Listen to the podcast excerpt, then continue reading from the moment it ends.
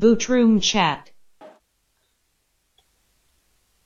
欢迎收听笑谈。呃，今天我们的主题是军场大战，呃，也就是利物浦大战阿森纳，他们在英超的第三轮相遇了，也聊一聊这两支球队。呃，其实呢，我作为这个伪场迷啊，其实这段呃，在温格其实呃离开阿森纳之后。其实对阿森纳的关注度呢，稍微已经弱一点了，所以我今天呢，请来了无敌罗三票，我们的三票，他呃号称啊自己已经连续呃两赛季都完整看过阿森纳的一些比赛了，然后对阿森纳也有很熟的一些见解，然后他也写过很多关于阿森纳的一些复盘和战术研究，呃，同时我们今天也请来了微笑，呃。跟我们一起聊一聊阿森纳对利物浦的这场比赛。那我们现在开始吧。呃，首先我想聊一聊呃阿森纳的一个情况。阿森纳呢今年买了很多球员，其中呢佩佩现在还是替补上场啊，但是塞巴略斯在上一轮成为了一个闪耀的明星，他能控能带能传，而且呃贡献了两个助攻，俨然是阿森纳的一个。呃，进攻的一个中场核心，那三票你怎么看这样的一个球员呢？呃，我觉得萨瓦略斯这个球员，他应该是艾梅利心里面他最喜欢的前腰类型。因为萨瓦略斯怎么说呢？我从三个方面来分析一下他的那个作用吧。第一个就是从进攻方面，第二场比赛，我相信众多的球迷都看到他的一个就是在进攻方面的一些灵性和能力，因为他无论是在原地的摆脱，还是持球推进，还是组织方面，他都有非常好的一个功底。而且他是现在我看了两年阿森纳，就是除了卡索拉之外，我是看到他是唯一一个能在中场里面能玩起花的一个球球员。像他上一场嘛，他上一场就在中场玩了一个马赛回旋嘛。对，实际上他从技术来讲，在阿森纳可以称得上是。技惊四座的这样的一名球员，然后，嗯，他进攻方面的话，他还有是一脚远射的能能力，虽然这个能力没有转化成为实质性的进球，不过他在进攻端的话，他这一项能力也成为了就是说对手所忌惮的一个能力吧。然后第二个方面呢，就是从他组织方面来说，组织方面是我认为他有一个比较大的特点，就是在于他活动范围是非常非常的大。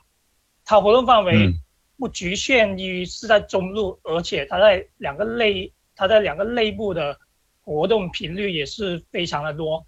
艾美丽她之前不喜欢用厄厄齐尔，然后甚至她上一个赛季嘛，她上一个赛季就曾经在前期就提出过，她将会就是把拉姆塞嘛给扶正，然后倒是。最后因为其他的问题就没有续约嘛。不过从这方面就可以看出来，实际上他拉姆塞跟萨瓦略斯的话是有一个共同的特点，是因为他们能能跑，覆盖面积又比较大，所以这一点的话是作为主帅来说，是艾美丽是非常看重的是一点，就是他能跑，然后覆盖范围比较大，然后而且接应能能力，包括一系列的出球、短传。还有长传的时机，他掌握的都是非常的不错的。还有最后一一个方面是萨瓦略斯的防守的特点，他的防守的话，他是不同于就其他的中场嘛，他防守的话是非常具有压迫性的，就是他防防守防守的意识是建立在他丢球之后立马会反抢，像上一轮阿森纳他第二个进球就是因为。他的反抢，然后就导导致了对方阵线还没有完完全全站稳的时候，然后就传给了奥巴梅扬，然后就导致了后者进球嘛。但是他的防守在阵地战里面还有一个不好的点，就是在于他的防守的话，他是习惯于往前扑的，就好比上一轮来说嘛，上一轮阿森纳他有一个溜球嘛，实际上他那个锅的话。萨瓦略斯起码要背百分之六七十的。他在本方的禁区前，当麦克尼尔他拿球的时候，然后他往前扑了一下，结果太猛了，而且那场比赛他也有一些兴奋，所以就没收住，然后被人一扣，然后就过过了，然后就导致了那一粒的丢球。对，这是他在阵地战防守里面的一个问题所在吧？嗯，其实萨瓦略斯确实是呃在英超有挺大的一个发挥空间的。从呃皇马过来，呃这样的一个租借对阿森纳来说也算一笔好买卖。其实呢，笑谈在二零一五年的时候啊，其实也已经关注了他。当时利物浦呢中场一直说要提升。我们在呃二零一五年的一个东窗的一个一个期刊里面也提到了他，当时他还在贝蒂斯，很多人都不认识他。我们当时就觉得他其实挺适合利物浦的。那现在呃，你觉得呃微笑，你觉得像塞塞瓦略斯这样的一个西班牙球员，中场球员适合我们现在的利物浦吗？呃，我觉得 塞瓦略斯的话，他之前在西甲显示出来，他球风上还是有一些智能。有一些处理球的话，相对来说还呃欠缺一些那个整整体的一些思路，或者是呃更开阔的一些视野吧。呃，这一场在阿森纳算是踢得比较不错的一场。呃，我觉得利物浦目前也缺乏这样能在中场拿球、呃分球，而且又具有那种不错的跑动能力的球员。呃，其实夏季的时候我就说过，那个塞瓦利斯如果。利物浦能买到的话，我也我也是能接受的。能接受意思是觉得他那个身体还不够强，还是怎么样呢？从这点来说的话，我觉得利物浦和那个阿森纳，它属于两个不同的时期吧。阿森纳它目前还处于重建期，重建期说白了就是整个球队的人力资源是在一个不断整合的过程当中。其实这点我和你这个增产密也有聊过啊。阿森纳 他今年的交易，从他一到两年内内来看的话，做的是非常好的。但是如果你放到一个资源不断在整合的过程当中，也就包括了很多球员在转手的这个角度来看的话，其实这些交易也有一定的不完美的地方吧？啊，对你参照利物浦就可以看得出来，利物浦它整个重建的时候，它很多资金。它是实际上来源来源于那个苏亚雷斯，呃，斯特林，还有那个呃最近的库蒂尼奥这个转会带来的一些收入，呃，阿森纳他买的这几个球员实力都没得说，但是塞瓦略斯他本身是一个纯租借，然后大卫鲁伊斯的话他那个本身年纪大了，你不能再指望他以后能有太大的交易价值。佩佩的话，我一直的观点是，他是一个不错的球员，但是他总的来说身价太高了。呃，我个人是不大看好佩佩还能身价翻一番再转会走的这个样子。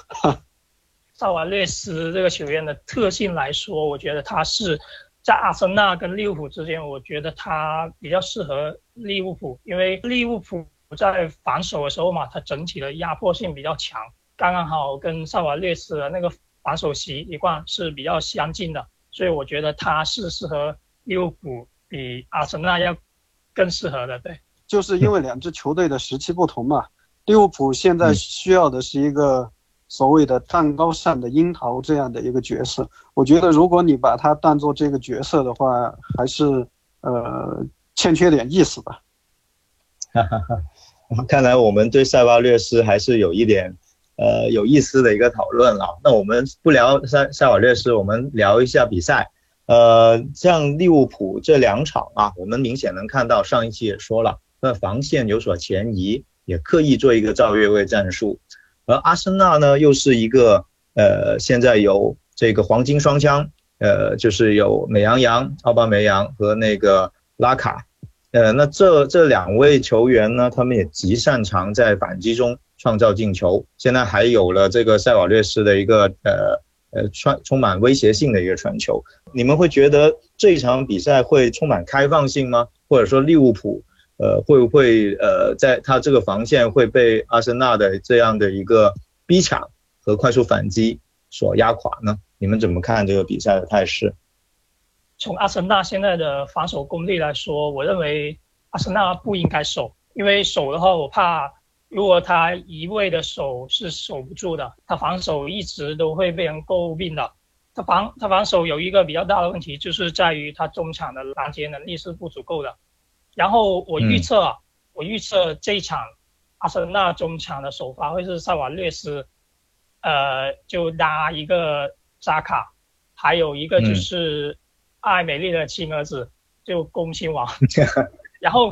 然后这然后这三个人从防守的角度来说的话，我认为他们三个人都没有在中场有一定的拦截能能力，所以要守的话，我觉得他不大可能可以守得住利物浦中场的那个运动能力。我觉得如果一味的守会被就是会被冲垮，而且在前两轮面对一些就是进攻能力不那么强的球球队，尚且都丢了，也是一些莫名其妙的球吧。我觉得在利物浦的这个。进攻能力下，我觉得阿森纳想守是不可能能守守得住的，就唯有去打对攻。而且在之前的赛季的话，阿森纳跟利物浦的比赛开放性比较强，而且还会屡屡会打出大比分的的一些比赛。说完中中场之后，再说一下阿森纳这个后防吧。阿森纳这个后防对上利物浦的三分叉戟，我最担心的就是他两个边后卫。阿阿森纳右边后卫是奈是奈尔斯嘛，就是那个比较年轻的一个小将嘛。但奈尔斯的话，他踢球，嗯，他怎么说呢？因为他是从边锋出来的，改为边位之后，但是他防守的一些技巧和位置感是非常的差的。就就前两轮吧，前两轮他都会有一些失失位，然后在回防的过程中，就莫莫名其妙一个犯规，然后就挨了牌。然后我觉得他这一边的话，刚好对上是利物浦的马内，像上一轮马内不是打进了一个非常漂亮的内切嘛？我觉得他这一边最担心的会真的会被马内给冲垮。在奈尔斯这边的中卫就刚刚好是那个帕帕嘛，他黄帕帕的话，他是属于那种力量型比较强的中卫，但他速度也比较慢。我觉得这两个人的区域一定是利物浦进攻的重重点，对。然后另外一边的话，另外一边左后卫应该会用摩摩雷亚。摩雷亚的话，他虽然是比较比较兢兢业业，也比较勤奋嘛，但受限于年龄跟运动能力，我也不太看好他能防得住萨拉赫。如果他防不住萨拉赫，然后路易斯把一部分的精力去帮他协防的话，那么就是说阿森纳的中路防守就比较危险。对，这是我对于阿森纳防守的一些看法。那有可能艾美丽会打三中卫吗？因为上一场比赛呢，他们后面换人把胖虎换出来的时候，呃，就成了一个三中卫的形态。因为像你说对阵利物浦的三叉戟，如果他呃在后防堆一个人头，会不会有一个更好的防守效果呢？呃，我觉得也有这个可能，但是这个可能比较小，因为。你三中卫的话，另一名中卫我暂时还想不出来能胜任这个位置的。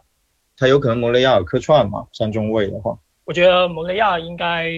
不太可能吧，打三中卫，因为你打三中卫就意味着你会进行一个先防守再反击的套路嘛。然后也我前面也说了，就是说你阿森纳如果对着利利物浦这样的球球队，你想着以防守反击。作为最基本的那个战术后，我觉得他首先会被打崩的。那微笑呢？微笑觉得，呃，利物浦的防线能防得住阿森纳吗？阿森纳会打崩他的这个防前前提防线后的利物浦吗？呃，我觉得这场的话，利物浦未必会以那个继续压上，因为那个对啊，他也不傻。对，因为这场的话，其实利物浦，你可以说他的大趋势，你在虐菜的时候需要把。整个队形压上，但是打阿森纳的话，我觉得未必会这样。客观的比较两个球队就能发现，阿森纳他是就我比较赞同三票的观点，他是必须攻出来，因为他死守守不住的。他包括大卫·鲁伊斯，包括他两个边后卫的话，还有他的中卫，其实防守都不是太靠谱。如果他主动回缩的话，我觉得阿森纳他，呃，整个资本他没有这种收缩的。能力，因为鲁伊兹他的特点还是他的运动能力，还有包括他的一些进攻能力，你要这样才能发挥他充分的特点。而那个托雷拉也是一样，托雷拉其实上赛季打利物浦的时候发挥是比较好的，呃，他对于这个脚下球的一个逼抢缠斗，呃，是挺不错的。他一直能跟住人，然后能下脚铲球，但是他也有一个缺陷，因为身高所限，他的吨位相对会弱一点。所以我们这场也会看一，也可以看一下，在面对那个塞瓦略斯，包括这个呃托雷拉，感觉就是另外一个科娃和坎特是吧？有点类似这两个 组合。嗯，这次克洛普怎么用自己身高吨位的一个优势，呃，来压制他们这个身高吨位的不足？好的，那今天的那个利物浦对阿森纳的前瞻我们就聊到这里了。呃，最后我可以问一下两位，你们尝试啊，当然这个是神棍了，你们尝试预测一下比分，按你们刚才分析，你感觉会是几比几呢？呃，微笑你先说。呃，我觉得话，你这场球估计有点难猜啊。利物浦最近防守也不太稳，呃，阿森纳也有点不稳，但我整体是看好利物浦的。我觉得，呃，利物浦可能。呃，会是一球小胜吧，两双方都会有进球。嗯嗯嗯，三票呢？我我比微笑比较大胆一点点，我猜的是应该是三比二吧，然后利利物浦应该会赢。对，因为这两场利物浦我也有看，然后我看他就是像他上一场对对对南安普顿的时候，其实上他在没有。马内那个极强的个人能力进球之前，其实际上他在场面上是占不了多少优势的。然后阿森纳这两场来看的话，他是在一些快速攻防转换中嘛，无论是奥奥巴梅扬也好，还是拉卡也好，他在乱战中，就比如说